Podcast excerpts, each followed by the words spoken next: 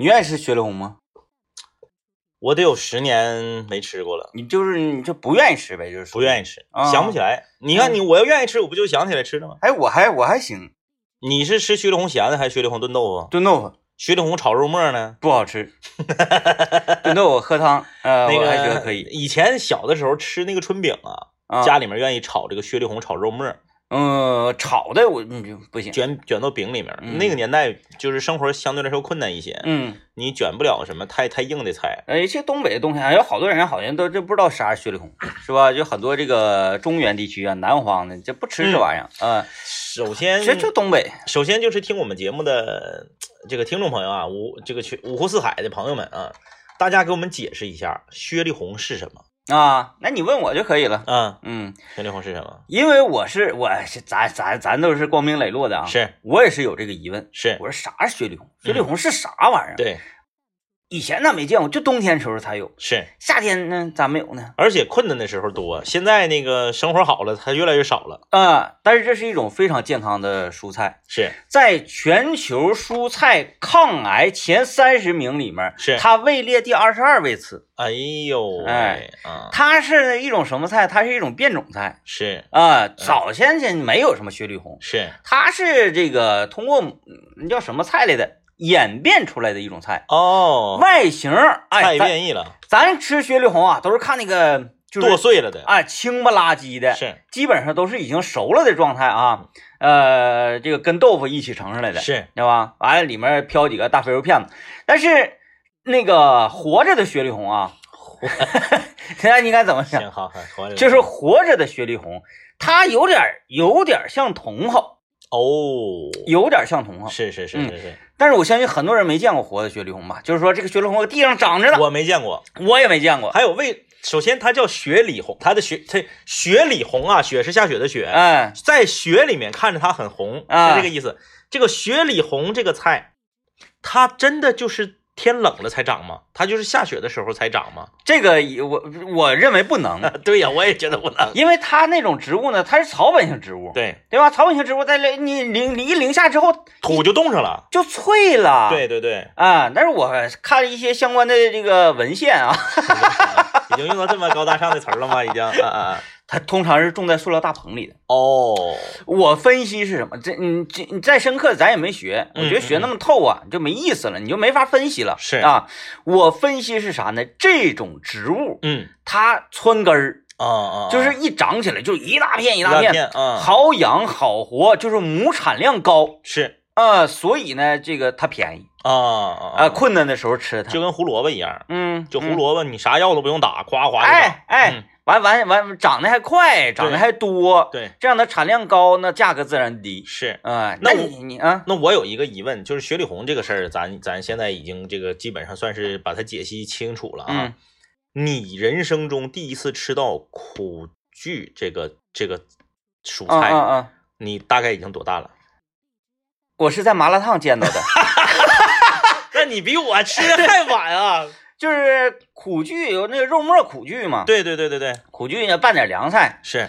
苦苣还能咋吃？苦苣是不是在咱们得二十以后才见着过？好像是，差不多吧。嗯我在上学之前，就是我在没印象。我在工作之前啊，我对苦苣的印象都非常非常就没几乎就是没有。嗯。我分析可能是在我高中以后，在饭店里第一次吃到一个菜叫做肉丝拌苦苣，嗯嗯，对，那个菜当时还挺贵。嗯。你比如说你要一个，现在肉丝拌苦苣在饭店里也是贵凉菜。嗯，你比如说你要一个，因那现在是因为有肉丝儿，你比如说你要一个皮蛋豆腐，或者你要一个家常凉菜，或者你要一个菠菜花生米，这些它是一个档档次的。嗯肉丝拌苦苣，它是和什么一个档次呢？是和捞汁儿什么的在一个档次。呃，包括像什么京酱肉丝啥的，啊，对对对对对，嗯我就在想，我说这个菜它是就是，如果你正在收听我们的节目，你是这个中原或者是南方的朋友，你给我们科普一下子，你们是从小就有苦苣这个菜吗？我判断啊，啊我判断，你这这玩意儿咱也没学过。哎，说，哎呀，这个主持人呐、他他他不行啊，他连苦苣搁哪生长都不知道。那你要求去吧。那咱要研究这玩意儿干啥呀？啊，对你要求，我分析啊，嗯嗯嗯，我不是说想要误导大家，是我分析是不是在山东地区，苦苣这种植物被培育出来。寿光那边儿然后运过来的。我分析，因因为因为我在寿光待过，是那个地方它。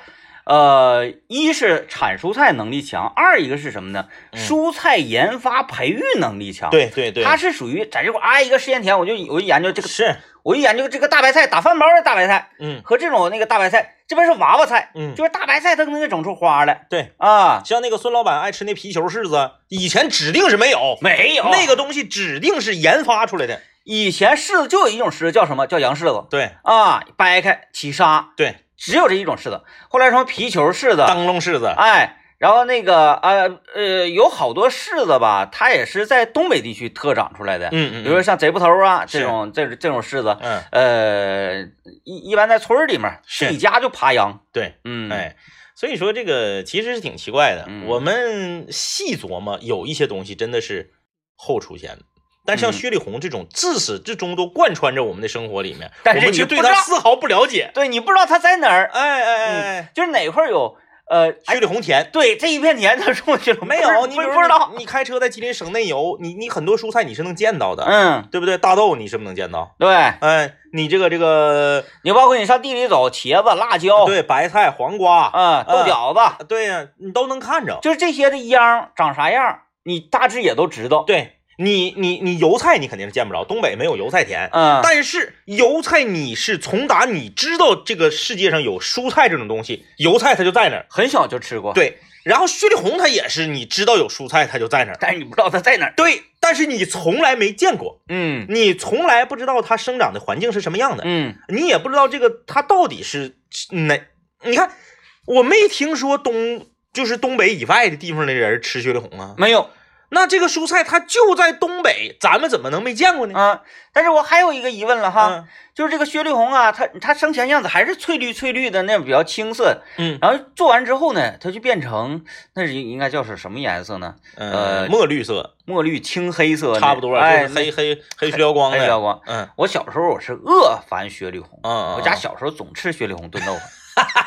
哎，徐丽红炖豆腐，你使劲炖，把那豆腐都炖出那个蜂窝来了，挺好吃的。嗯，呃，完了再放点肥肉什么的啊，哐哐也挺香。嗯，呃，小时候不行，不愿意吃，是，但我现在我特别喜欢吃。今天这食堂徐丽红炖豆腐，还有上周上周我烂嘴丫的时候，我嗯看着徐丽红炖豆腐，我太高兴了。嗯嗯呃，就就从那天食堂开始做徐丽红炖豆腐，嗯嗯嗯，哗哗哗，我盛两碗，是，哎，我就往嘴里塞，我完我就一边塞一边吃，哎，这个能治好你的病，天明你快吃吧。哎，嗯薛里红的那个口感以及吃下去的那个味道，有点像那个四川酸菜。我吃就是草你不觉得它跟四川酸菜有点像吗？就是酸菜鱼或者是米线里面那个酸菜泡菜，啊，对对对，对对酸泡菜有点像那个。有点吧？嗯嗯嗯，嗯反正嗯，颜色也像。哎，那是不是泡菜是雪里红啊？不能，不能，味儿，不能，味儿不不是叶儿大小不一样，味儿不是。人那边的叶儿比咱的大。嗯，嗯，哎呀雪里红，行吧，啊，行吧行吧，大家是雪里红哎呀？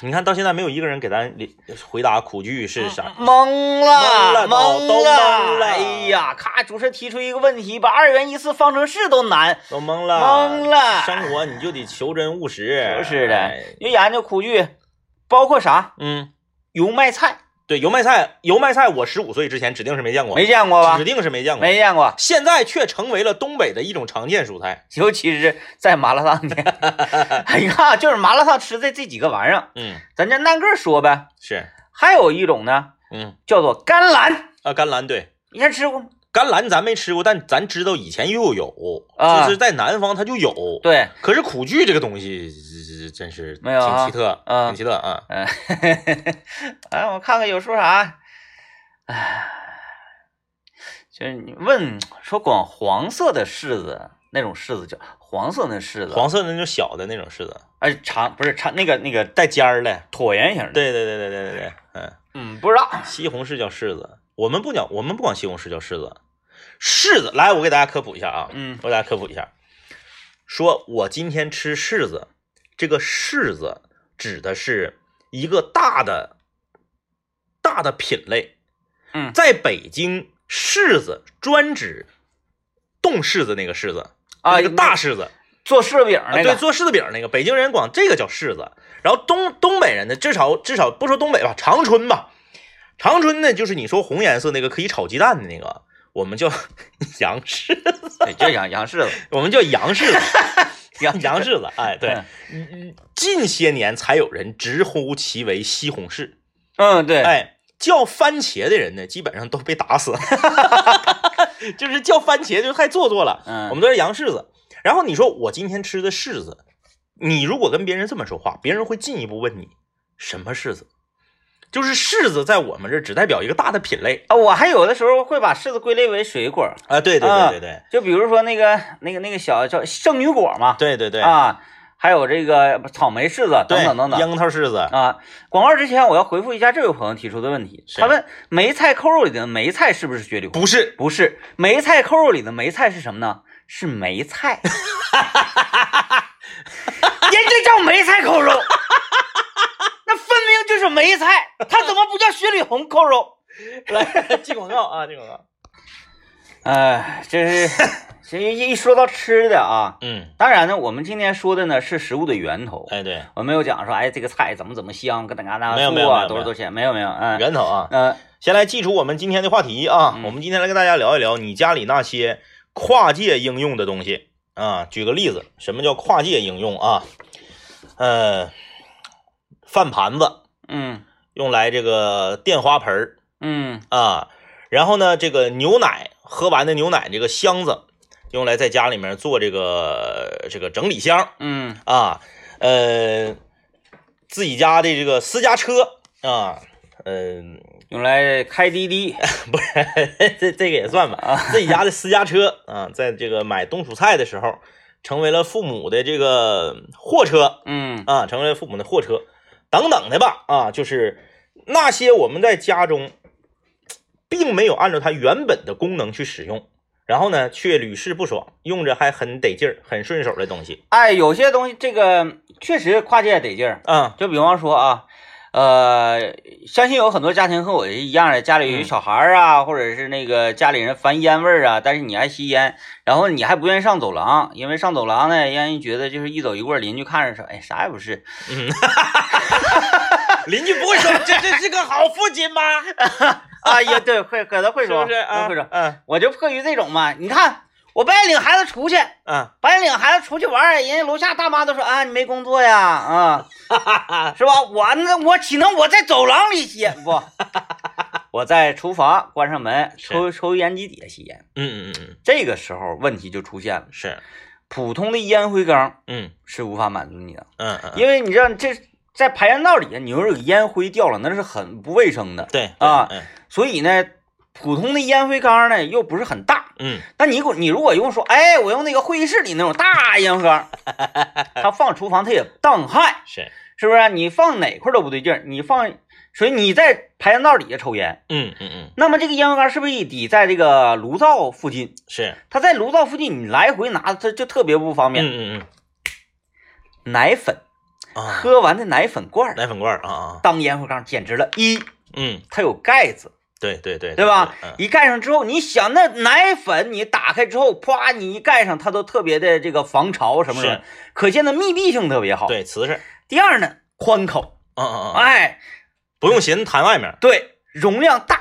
嗯，因为你像你也抽烟的时候，要不然你低头看手机，嗯嗯嗯。要不然你寻思事儿，是。你可能说，哎，我在低头，我瞄非，常精准的啊，哎，嗯。所以这个你就打消你的顾虑，你可以几乎几乎是可以盲弹啊啊啊啊，，你往那夸一冲，绝对是弹不到外面去。确实确实，啊。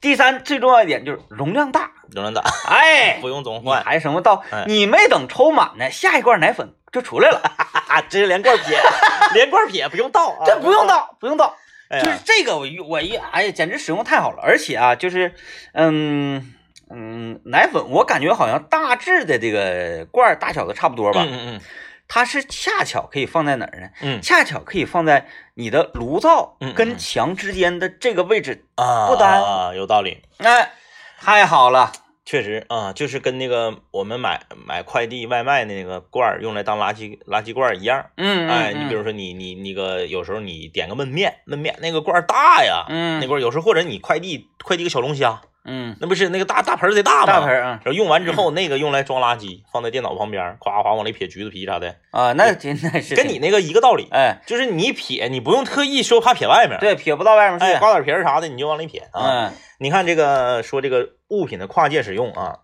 呃，前两天呢，我的儿子啊，掉了一颗牙嗯啊，掉了一颗牙。我拿着这颗牙，我苦于呢，就在家里面找不到一个容器去存放它。嗯你说你放哪儿？放桌上？放抽匣里？拿纸儿包上？你放哪儿啊？它那颗牙，嗯，呃，有有蛀牙的痕迹吗？没有，那那是啊可以好牙。是个好牙，哎嗯就是这一颗牙，呃，当然了，这个我们不管是呃 中华文明还是西方文明，对于这个孩子掉牙，他都会有一些说说道，对，啊，比如说那个埋花盆里、扔房上，扔，房顶上嗯，啊之类的，我等牙仙子，对，都会有。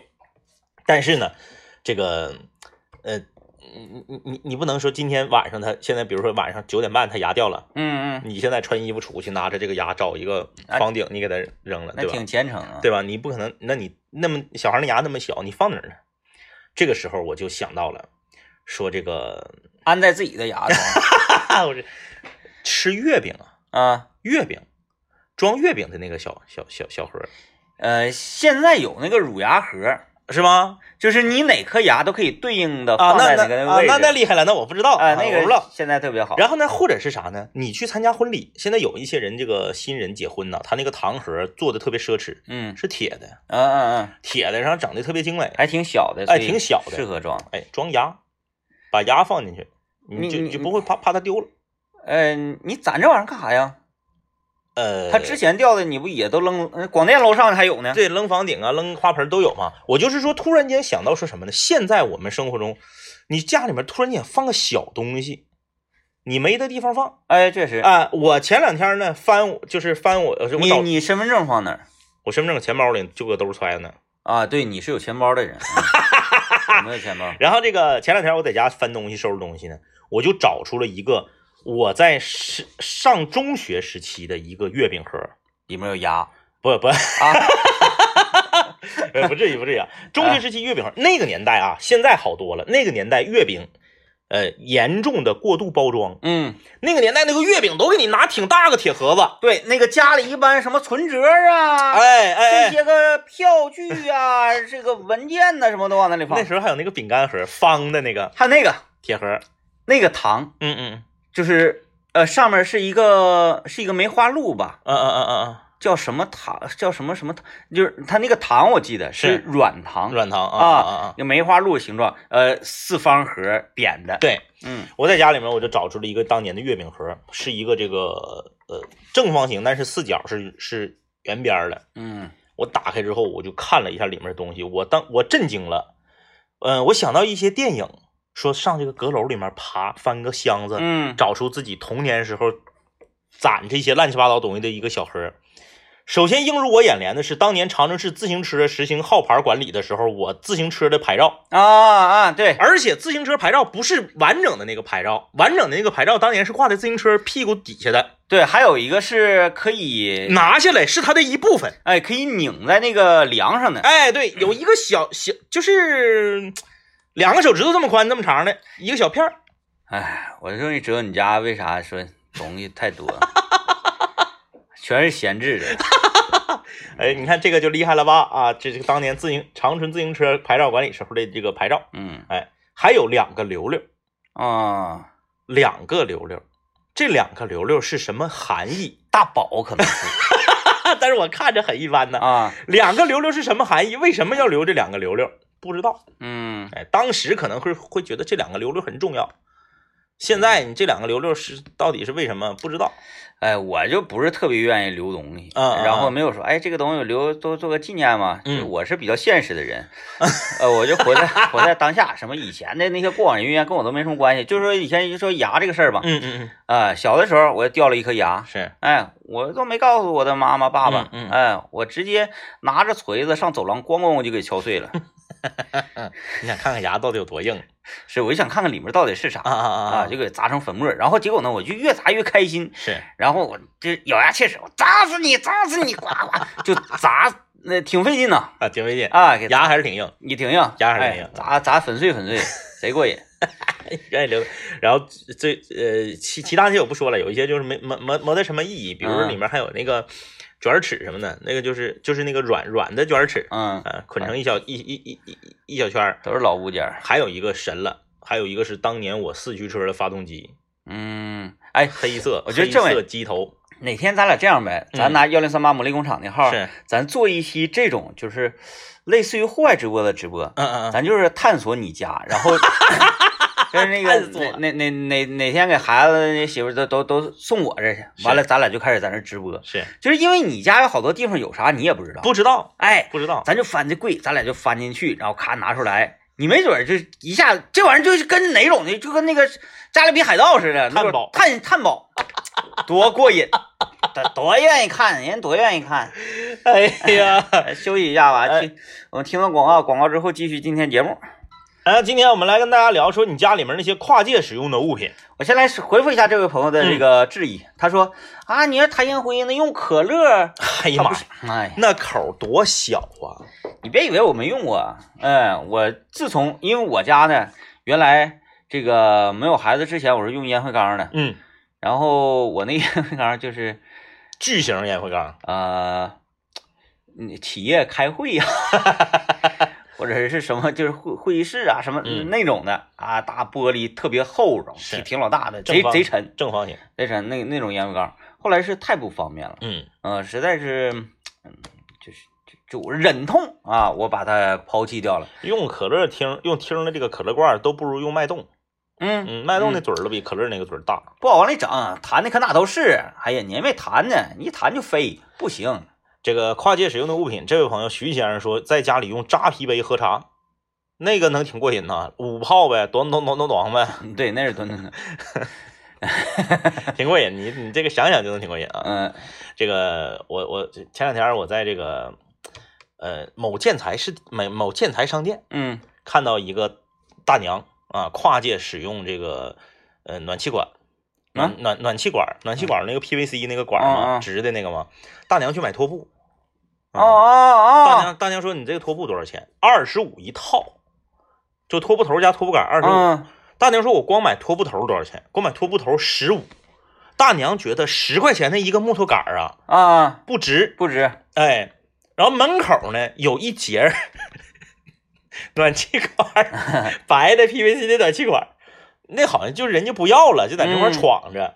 大娘拿这个一比零，说：“哎，这个行啊，嗯，直接就拧上了，直接就用这个暖气管啊跨界当这个拖布杆。”没打点袋子啥的，我估计他时时得掉，回去得想点招，整点什么嗯，是是是是是玻璃胶还是什么给它粘上啊？哎，我还真在一些这个呃公共场所啊、卫生间什么，嗯看着我就用那个，就用那，个，它它粗细正好。我看着挺啊，多的，对对对，嗯大娘特别逗，然后那个弄的那个卖货的那个大姐特别无奈。嗯人家卖货大姐在在我家那个后后院开建材店好多年了嗯啊，我觉得都认识。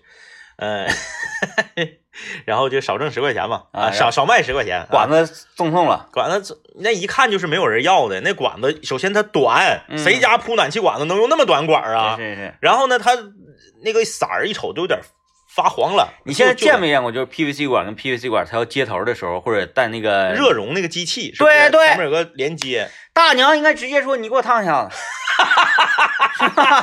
你给我头上烫一下，那个机器启动还得热预热一阵儿。烫完直接往那个拖布上一怼，拖布头上一怼，就下不来了，对，就是这这严丝合缝，嗯严丝合缝。是不是？哎，或者大娘拎着那个听谁家装修呢？听谁家装修你就过来，来来来来来，哥们儿给我烫一下子，确实不哎容易啊！嗯这个家里头的很多物品，其实我我们在日常生活中跨界使用的场景是非常多的。你比如说，我家楼下有一个呃也是个大娘，她平时这个就是划拉划拉小区里面的纸壳啊、塑料瓶啥的。嗯因为我家是一个老小区，没有那个所谓的物业和承所谓的承包这个小区垃圾那种。嗯。你要别的小区，你随便捡不好使，嗯，因为这个比承包出去了，有专门有一个收废品的。哦。啊，垃那个垃圾站呢，或者是什么那些瓶子啊啥都归人家的，你你你整你，反正你也可以偷摸捡，但是你让人发现了，指定是起争执。嗯，但我家这种小区就没有人管了，丐帮打人还狠呢，我家这个小区就没有人管，大家都随便，嗯。因为没没没没有这个相关的管理费嘛。然后呢，就是有一个大娘，她是用婴儿车捡垃圾，哦，嗯，对，推车嘛是吧？不是那个，你看有用那个购物车，有用买菜那个购物那个板儿车捡垃圾的，嗯。那可可以理解，那我知道它是哪款，嗯。它可能是李特送我那款，就是他那个婴儿一这叫什么呢？提篮，提篮，对，提篮，对，提篮特别大，那个。是不是？他这大那个，哎，他那个他那个婴儿车是不是呃棕金棕色的那个款？没有蓝蓝色儿，蓝蓝。色的啊，大娘每次就是因为那个大娘，说句实话啊，岁数也不小了，腿脚也不是特别便利。嗯她推着那个婴儿车在那走的时候，你会觉得这个婴儿车是给她做辅助用的，哦，就防止她摔倒。然后呢，你在斜后方，你比如说你开车，你离她很远，你在她斜后方的时候，你会以为她是在推孩子，嗯。那你势必要离他很远。嗯。然后头几次我看到他的时候呢，我我我我比较怂，我都不是说离他很远呢，我都是等他走出去了我再走，嗯，文明，或者是我哎，在没到他跟前儿之前，我就看着路口了，我就拐走，嗯，我尽量不从他身边过。因为你看过《群尸玩过界》，哎，有一个推推写那个小丧尸婴儿那个，我从来没见过大娘推的是啥，嗯。就在前不久，是话说几嗯几个月之前吧，有一回我是跟大娘迎面儿，我开车她迎面过来，我才发现她推的是垃圾。嗯她不可能拿推孩子的车装垃圾，对那就说我之前见她，她一直推的都是垃圾。嗯如果说孩子的 父母知道孩子的奶奶或者是姥姥白天推孩子，晚上推垃圾，那是不可能的是啊！所以就这个婴儿车，这个蓝色的婴儿车，就是它设计的特别合理，它是把瓶子等东西装在婴儿车的提篮里，嗯把纸壳藏在上面，还能盖住，嗯，哎，然后很稳，这合理化的，这玩意儿都能改装，盖住。而且婴儿车有一个好处，你知道那个搁后面拽着的那个呃买菜那个板车，嗯用那个捡垃圾的人很多。但那个板车有一个最大的缺点，首先它在你身后你看不着，然后有时候人别人就给拽走了，有时候纸壳会掉下去，嗯还得捡。还有就是拐弯不顺畅，嗯，而婴儿车的拐弯是非常之顺畅的，对阻尼非常适合。哈哈哈哈，咔咔咔，这回我知道了，大娘搁这块儿推这个婴儿车是捡垃圾，我就不害怕了。而且呢，啊，在坡道处，嗯，你想那个收拾纸壳啥，哎，能卡死，哎，人家有锁，婴儿车能卡死，哎板板车就完了，不用担心溜车等危险性问题，是不是？特别厉害啊，特别厉害。嗯，我看那个说买过几组哑铃，后来几乎都用来挡门了。啊啊，门挡呗，呃，对你家那个啥时候变衣服挂啊？我还等着看你那个那个看你笑话呢。使用率还可以，昨天晚上还用了啊，昨昨天晚上用天晚上用了，毕竟购买才不到一个月，啊，这是嗯，反正吧，这个冬天我觉得它好像不会差不多要下岗了，是不是？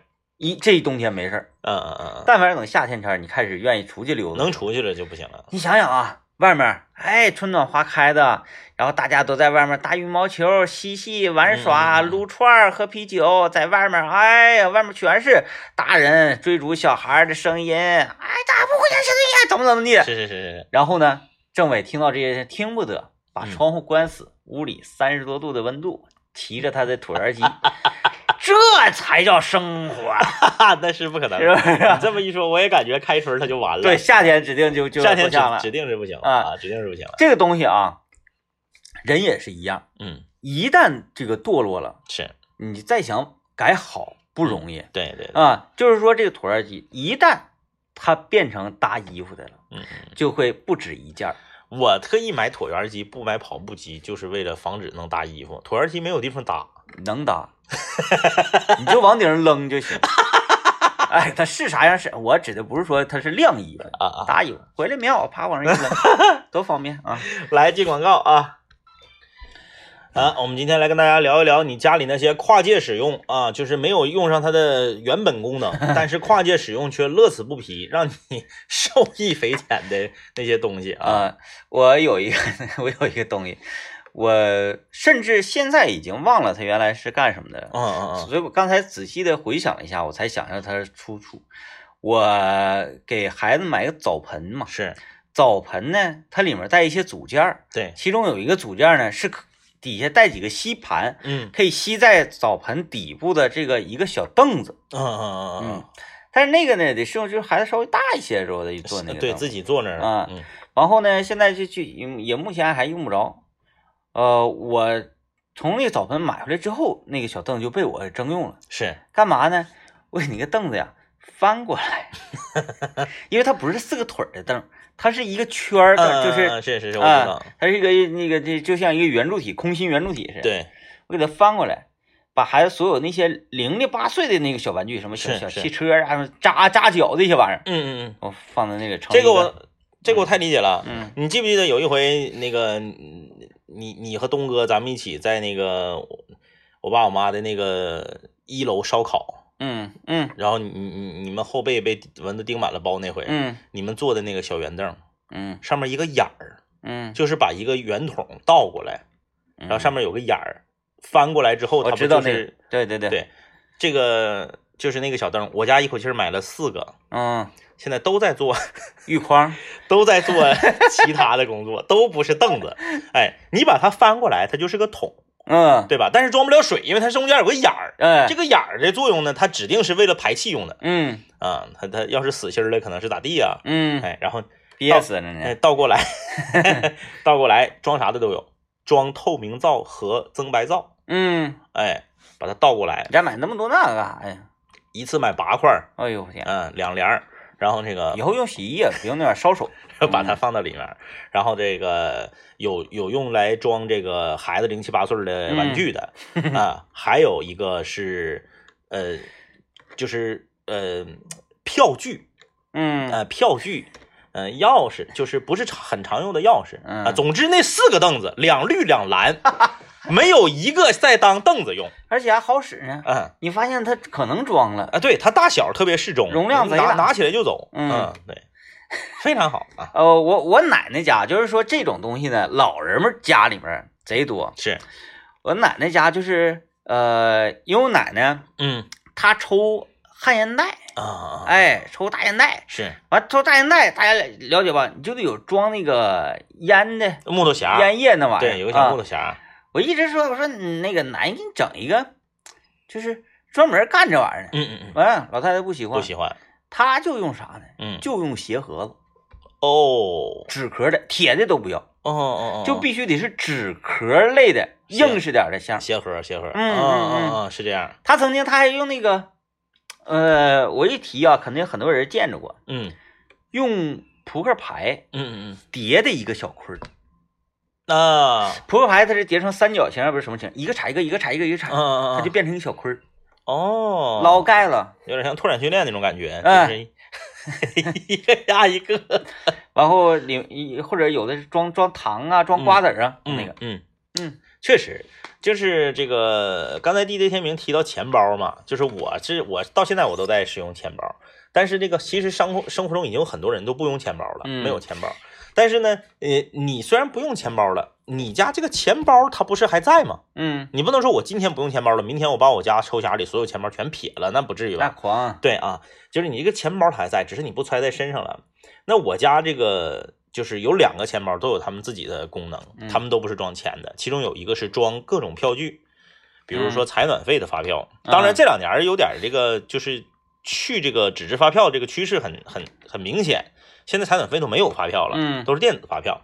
而头几年的物业费、电梯费、采暖费全都在那一个钱包里放着。嗯，哎，这个钱包就是专门装票据的，不是那玩意儿你留干啥呀？啥呀？那发票，有用。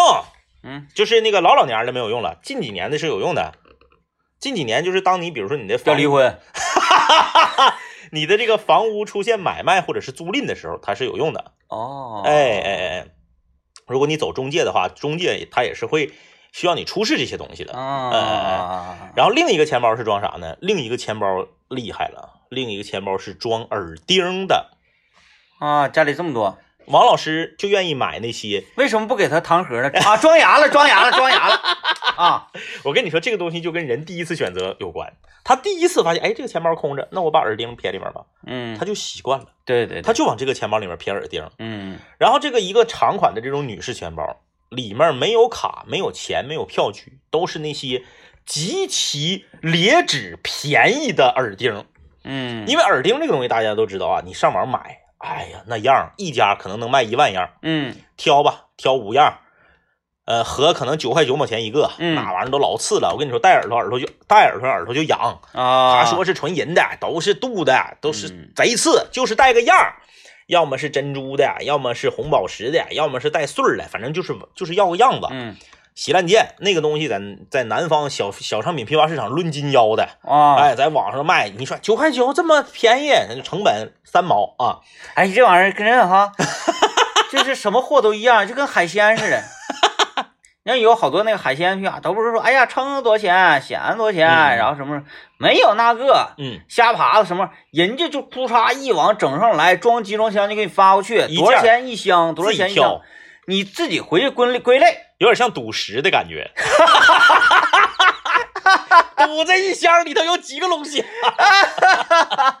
赌石啊，就是那么个意思吧。嗯大概大概就那意思啊，嗯就是这个确实是这样。我我一个朋友的舅舅是呃卖螃蟹的，嗯呃，在就就在这个江苏那边卖螃蟹的，螃蟹就是咵给你发了一件儿，自己挑，大嗯小什么的全都得自己自己分类，没有说什么我进点大的还是我进点小的，没没那个有没有那个啊，没有那个。逮上啥算啥。然后 这个就是包括啥呢？包括就是大家所熟知的手机上的一些贴饰，嗯。还有啥呢？眼镜框这些东西，在南方的一些专门从事这种物品销售的呃小城市，都是成斤腰的嗯，啊，成斤腰。